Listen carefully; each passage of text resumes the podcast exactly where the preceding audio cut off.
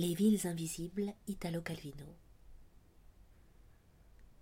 Chargés d'inspecter les provinces reculées, les envoyés et les percepteurs du Grand Khan faisaient ponctuellement retour au palais de Kemenfou et au jardin de Magnolia à l'ombre desquels Kublai se promenait en écoutant leurs longues relations. Les ambassadeurs étaient perses, arméniens, syriens, coptes ou turcomans. L'empereur, par nature, est étranger à chacun de ces sujets. L'Empire ne pouvait manifester son existence à Kublai qu'au travers d'yeux et d'oreilles étrangers. Dans des langues incompréhensibles au Khan, les envoyés rapportaient des nouvelles qu'ils avaient entendues dans d'autres langues à eux-mêmes incompréhensibles. De cette opaque épaisseur sonore émergeaient les chiffres encaissés par le fisc impérial, les noms et patronymes des fonctionnaires démis et décapités, les dimensions des canaux d'irrigation que de maigres fleuves nourrissaient par les temps de sécheresse. Mais quand c'était au jeune Vénitien de faire son rapport, une communication d'un tout autre genre s'établissait entre l'empereur et lui. Nouvellement arrivé et parfaitement ignorant des langues de l'Orient, Marco Polo ne pouvait s'exprimer autrement que par gestes, en sautant, en poussant des cris d'émerveillement et d'horreur, avec des hurlements de bêtes et des ululements, ou à l'aide d'objets qu'il sortait de ses sacs, plumes d'autruche, sarbacane, morceaux de quartz, et disposait devant lui comme les pièces d'un échiquier.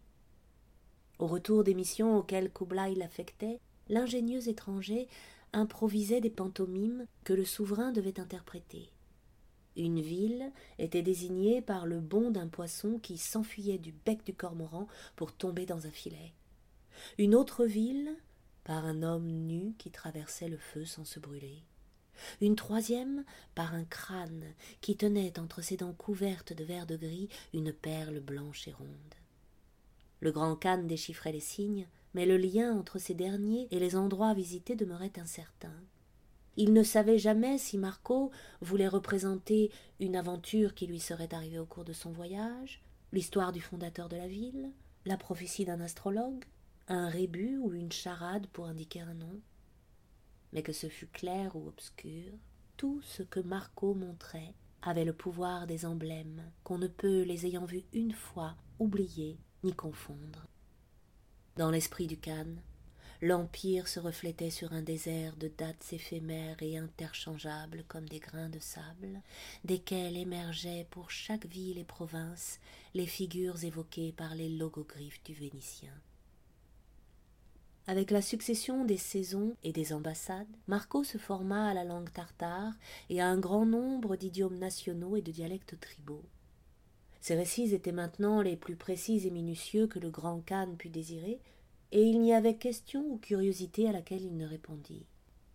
Et cependant, tout renseignement sur un endroit quelconque faisait revenir à l'esprit de l'empereur ce premier geste ou objet par quoi l'endroit en question avait été désigné par Marco.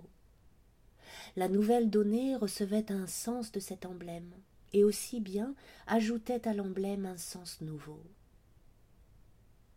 Peut-être que l'Empire, pensa Kublai, n'est rien d'autre qu'un zodiaque des fantasmagories de l'esprit.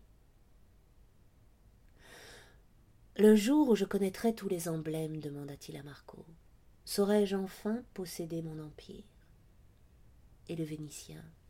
Sire, ne crois pas cela. Ce jour-là, tu seras toi-même emblème parmi les emblèmes.